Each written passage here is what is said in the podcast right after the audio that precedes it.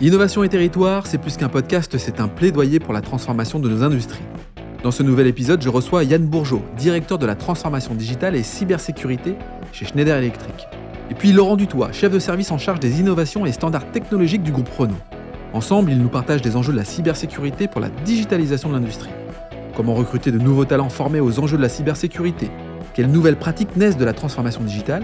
Comment sécuriser sa data pour gagner en performance? Yann et Laurent nous éclairent sur le rôle primordial de sécuriser ces équipements digitaux. Innovation et territoire, un format proposé par Schneider Electric. Bonjour Laurent. Bonjour Laurent. Alors Laurent, tu es chef de service en charge des innovations et standards Mmh. technologiques du groupe Renault. Je suis vraiment euh, très heureux de t'avoir ici parce qu'on on va échanger sur euh, une expérience euh, entre Schneider Electric et puis euh, le groupe Renault. Vous êtes deux industriels et pour euh, m'accompagner dans ce podcast, je suis avec euh, Yann Bourgeot, directeur de la transformation digitale et de la cybersécurité chez Schneider Electric. Bonjour Yann. Bonjour Laurent. Bon alors, la cybersécurité, c'est un enjeu, la transformation digitale également. Est-ce que toi, Laurent, tu peux déjà nous, nous donner un éclairage finalement sur euh, la transformation digitale, la cybersécurité au sein du groupe Renault? Oui, absolument Laurent.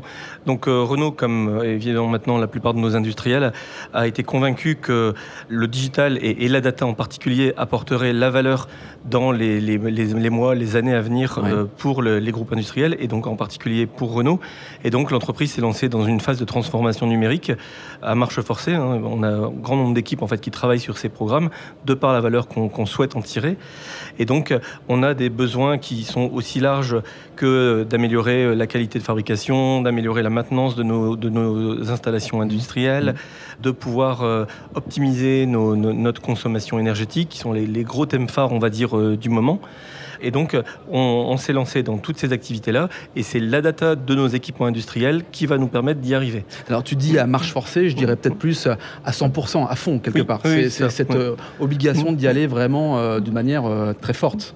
Euh, Absolument, mais il faut quand même euh, par moment euh, motiver, motiver les usines, faire évoluer des compétences, on va dire, pour prioriser ces activités-là par rapport à, à nos expériences. Alors c'est intéressant parce que Yann, toi tu es directeur de la transformation et de la cybersécurité. Qui dit transformation digitale dit forcément changement de, de paradigme parfois, d'entraîner les équipes. Quand on parle de transformation digitale, cybersécurité, tu vis la même chose au sein de Schneider Electric? Ah, Je pense même qu'avant d'accompagner les équipes, il faut les équipes. Eh Il faut les équipes. ouais. Donc il faut recruter, il faut trouver les, les bons profils, euh, généralement sortis d'école. Ouais. Ça reste un métier relativement récent. Et puis on accompagne aussi euh, l'ensemble de nos ingénieurs euh, et techniciens, hommes et femmes, chez Schneider Electric vers ces nouveaux métiers. C'est très important en termes de formation continue, euh, parce qu'aujourd'hui ce sont des métiers qui s'apprennent et qui sont l'avenir clairement de, de nos forces vives, hein, évidemment. Donc oui, transformation, ça c'est un mot important. Le change management, si on le prend Ouais. aussi en anglais, quand on accompagne justement nos, nos clients industriels dans cette transformation. La transformation à marche forcée, c'est des termes que je, je n'associe pas euh, forcément, puisqu'en fait, on se rend compte que si on n'a pas l'engagement des équipes, on n'y arrivera pas. Eh oui, Et euh, mettre en place des solutions digitales au forceps, euh, ça ne ça fonctionne ne pas. marche pas. ouais. Ça frustre beaucoup de personnes, il y a beaucoup d'argent qui est dépensé. euh, pour rien, Beaucoup d'énergie pour rien, et, beaucoup, ouais. et alors, pour le coup beaucoup d'énergie évidemment. Donc effectivement, a- avant de, de se lancer dans ce genre de, de programme de déploiement, Laurent a parlé de programme d'entreprise et c'est vrai que ce n'est pas un projet d'informatique, que ce soit le digital ou la cyber, ce n'est pas un projet, c'est bien un programme d'entreprise Un projet un d'entreprise. projet d'entreprise et donc il faut l'engagement des équipes et il faut bien expliquer en amont que le digital, que la sécurité informatique va amener de la valeur à l'ensemble des opérateurs, des collaborateurs dans les usines, euh, que ça devient une nécessité. Euh, chez Schneider, je pense qu'on l'a vraiment travaillé en amont, plutôt comme un prérequis, Mm. plutôt comme une étape euh, euh, importante avant de connecter finalement nos usines et nos moyens de production. Ça nous a permis finalement de construire euh, nos architectures digitales sur des bases solides, comprises de tous. Et finalement, ça a permis aussi le passage à l'échelle. Vous savez, chez Schneider, on parle beaucoup de, de smart factory, des usines qui ont accueilli du digital. Finalement, en ayant une base euh, cyber sécurisée, en termes d'architecture, le déploiement est, est facilité ensuite. Oui, parce que finalement, quand on parle de digitaliser son process, bon, bah, derrière, il y a effectivement sécuriser son process. C'est en ça où la cybersécurité euh, rentre en jeu aussi dans, chez un fleuron de l'industrie automobile qui est Renault. Comment les équipes s'accaparent ce sujet-là? Effectivement, c'est une, une, des difficultés qu'on a eu à, à, traiter au fil de l'eau, puisque historiquement, nos équipes en charge des technologies sont plutôt des automaticiens. Et donc là, on a fait vraiment évoluer ce métier, hein, puisqu'on a, on a vraiment maintenant une croisée entre l'IT et l'OT, comme on l'appelle aujourd'hui sur la partie industrielle. Et donc, on est obligé de faire évoluer euh, nos compétences, euh, nos périmètres d'activité, nos collaborations. Et donc, euh, petit à petit, ben, on fait évoluer ces missions, ces métiers. Ça passe plutôt pas mal. maintenant, effectivement, ça passe bien avec des jeunes qui ont des compétences qui ont été enseignées dans les écoles. Pour les autres, eh bien, on les accompagne au travers des formations dédiées, puisque effectivement, il vaut mieux former nos propres équipiers que d'essayer de recruter, notamment par exemple sur la cybersécurité. En ce moment, c'est extrêmement compliqué de recruter des gens. C'est l'un de vos points communs finalement. C'est-à-dire que le recrutement euh, des talents, on les appelle souvent mm. comme ça, c'est difficile. Pour mettre vraiment euh, le sujet euh, au devant, pourquoi c'est aussi difficile et de quelle manière vous vous y prenez finalement pour recruter ces jeunes talents? Je pense déjà qu'il y a une instabilité sur le marché du travail, sur ces profils, parce que, et notamment la cyber, hein, on a beaucoup de, de jeunes qui euh, se voient euh, entre guillemets en capacité de passer d'une entreprise à l'autre puisque les profils s'achètent relativement cher. On appelle ça des mercenaires souvent. On a d'autres euh, manières de les qualifier, mais et je peux comprendre, hein, sans parler de d'appât du gain, le côté finalement qu'on est une ressource rare et, eh donc précieuse quelque part. finalement, quand on est jeune, on se dit tiens, je vais évoluer de société en société.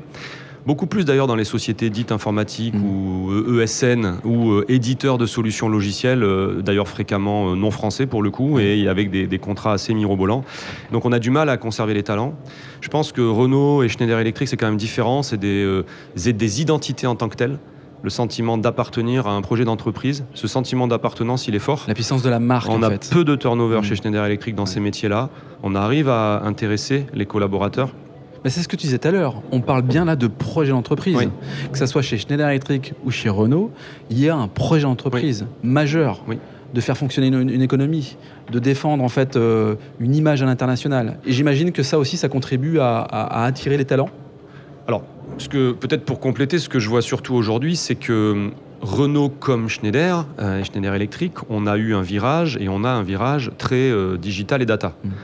Aujourd'hui, Renault se caractérise aussi comme une tech compagnie qui fournit de la mobilité à ses clients et ce n'est pas un constructeur automobile. Eh Il y a un vrai virage qui a été pris par Lucas Demeo, mais Schneider Electric, c'est également la même chose avec Jean-Pascal Tricoire et le virage software avec les acquisitions telles qu'Aveva, etc. Donc aujourd'hui, on est une entreprise de plus en plus digitale qui fournit euh, des logiciels euh, à l'ensemble de ses clients. Et les clients, ce n'est pas nécessairement les clients finaux comme Renault, c'est tout l'écosystème de partenaires avec lequel on travaille. Et donc les profils, même jeunes, se sentent appartenir à ce programme et ce projet d'entreprise. Le fait d'être au bon moment sur des métiers digitaux, quand on rentre chez Schneider, on sait qu'on peut y faire sa carrière, on sait qu'on va avoir des vraies opportunités.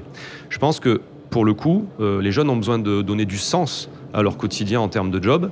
Et là, réellement, ils savent se projeter chez Schneider en se disant, voilà, je vais pouvoir avoir des missions dans le digital, et donc la cyber, par exemple, hein, c'est indépendant du digital.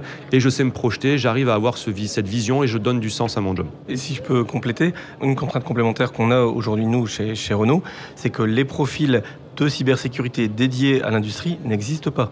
C'est-à-dire qu'aujourd'hui, les, personnes que j'ai au sein de mon équipe, euh, on les a formées nous-mêmes. Aujourd'hui, sur le marché, on trouve des ingénieurs en cybersécurité qui ont été formés à l'école, mais sur des problématiques de, bureautique essentiellement. Et on commence seulement maintenant à, avoir des solutions dédiées à l'industrie, qu'on appelle OTI, et des formations qui commencent à se créer, comme euh, des écoles comme à Lyon, CBS School et, autres, qui vont être vraiment dédiées sur l'OTI. Mais aujourd'hui, jusqu'à présent, il y avait très très peu de profils disponibles euh, qui ont vraiment cette, cette prise en charge de la partie industrielle et donc des connaissances des automatismes, des architectures, euh, etc. Est complètement différent avec la bureautique, effectivement. Oui, et puis là, je pense qu'on est tous responsables. C'est-à-dire qu'aujourd'hui, euh, chez Schneider Electric, on, a à cœur de, et sans jeu de mots avec le hacker, euh, de recruter beaucoup d'alternants. Hein, et, donc, dans nos équipes, on accueille beaucoup d'alternants chaque année, donc à Bac plus 2, plus 3, Master 1, Master 2, évidemment. Et on les embarque, et derrière, on a un taux de transformation qui est très élevé, c'est-à-dire qu'on conserve ces alternants, ces jeunes euh, qu'on a formés, on les embauche ensuite. Donc, chaque année, le vivier de ressources, finalement, il augmente aussi parce que Schneider, on fidélise nos alternants et, et on les embauche ensuite. Donc, ça, c'est un point important. Tu signais, Laurent, les écoles. Les écoles dédiées à la cybersécurité, finalement, c'est très récent. c'est nouveau. On, a, on peut citer deux écoles, tu as parlé de CSB School, euh, dont on est partenaire Schneider Electric et qui se monte en ce moment là à Lyon. Euh, première rentrée là, en septembre-octobre. Et puis également une autre école, Guardia, qui peut être aussi un peu plus connue pour, pour certains. Mm. Ces deux écoles nous ramènent la même chose. Euh, finalement, pour recruter, c'est difficile. Et elles, ils vont avoir d'autres canaux finalement pour recruter. Les jeunes sont aujourd'hui sur d'autres supports. Complètement. Que ce soit, je pense à Twitch pour les jeux vidéo, je pense à YouTube et autres, et bien même pour recruter, ces écoles vont devoir utiliser d'artifices pour aller chercher euh, certains profils, et notamment des profils féminins. On parlait justement avec ces écoles de la capacité de recruter des jeunes femmes sur ces métiers-là. Et un chiffre que j'ai retenu et que j'aimerais effectivement vous livrer là, c'est que 60% des gamers aujourd'hui sont des jeunes femmes. Et que finalement, euh, dans ces jeunes femmes, il y en a certaines qui seraient intéressées par des métiers de la cyber, des métiers IT. Et que peut-être à tort, elles ne viennent pas vers ces métiers en pensant voilà, c'est pas pour elles. Et aujourd'hui, c'est un, canal qu'utilisent justement ces écoles pour recruter. Et donc, on espère qu'on aura demain de plus en plus de femmes dans la cybersécurité. 60% des, joueurs en ligne aujourd'hui sont, sont, des, gameuses, en fait. Très bien. Merci à vous deux. Tout ça est très clair. On voit bien qu'effectivement, les enjeux de recrutement, de transformation digitale sont clés pour la réussite de vos projets respectifs. Laurent, on est sur des enjeux aussi de nouvelle mobilité. Là, ce sont des enjeux qui sont euh, des enjeux d'aujourd'hui. Comment un groupe comme le groupe Renault euh, s'inscrit dans cette démarche? Le groupe Renault donc, a développé de nombreux partenariats pour, comme le disait Yann, évoluer vers une, entreprise de technologie. Et donc, on a énormément d'activités donc, qui vont être liées à cette transformation numérique. On peut parler du car sharing donc, au travers de, notre gamme Mobilize, mmh. donc, qui entraîne des, vraies évolutions d'usage et donc de, solutions techniques associées. On a euh, la fabrication donc, de nos moteurs électriques et des batteries qui, euh, pour lesquelles il y a un développement très important. Euh, qui, en plus de ça, se déroule en France. C'est-à-dire qu'on réindustrialise finalement mmh cette production. Oui, absolument. On va avoir euh, peut-être dans les années à venir de la fabrication de modules d'hydrogène, par exemple, qui vont aussi être une, vraie évolution de l'industrie. On a toutes les activités au travers du véhicule connecté ou de véhicule autonome qui évidemment est associé à de la sécurisation. Donc toute cette transformation euh, industrielle du groupe, eh bien évidemment nécessite des solutions adaptées, des nouveaux partenariats tout un écosystème qui va permettre effectivement d'aboutir à ces nouveaux usages. Yann, euh, la vision de Schneider Electric par rapport à ça, quand tu entends Laurent parler, euh, qu'est-ce que ça t'inspire ou euh, comment tu t'inscris dans cette expérience? Si on prend l'image cybersécurité, là, une photo à l'instant T, chez Schneider Electric, on parle de vision holistique. Ça veut dire réellement qu'on se doit de, regarder la cybersécurité sous un angle à, finalement à 360 degrés, clairement. Donc à la fois nos produits, c'est quand même la première des choses. Aujourd'hui, on est un équipementier, nous vendons des, produits hein, à la plupart de, de, nos clients. Ils se doivent d'être sécurisés par design dès la sortie des lignes de fabrication. Donc la première chose, c'est sécuriser nos produits. Mmh.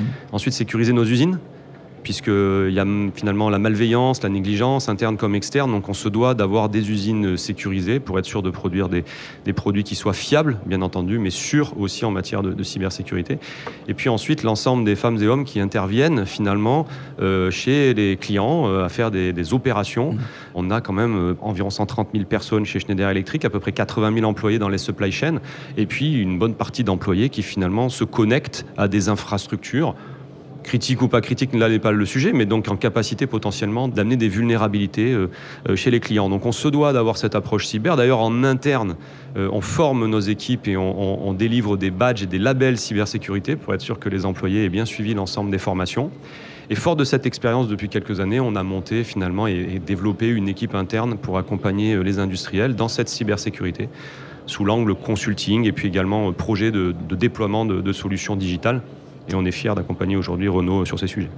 Très bien. Bah, merci à tous les deux. Merci d'avoir participé au podcast euh, Industrie du futur depuis le Global Industrie, un format proposé par Schneider Electric. Merci. Merci beaucoup.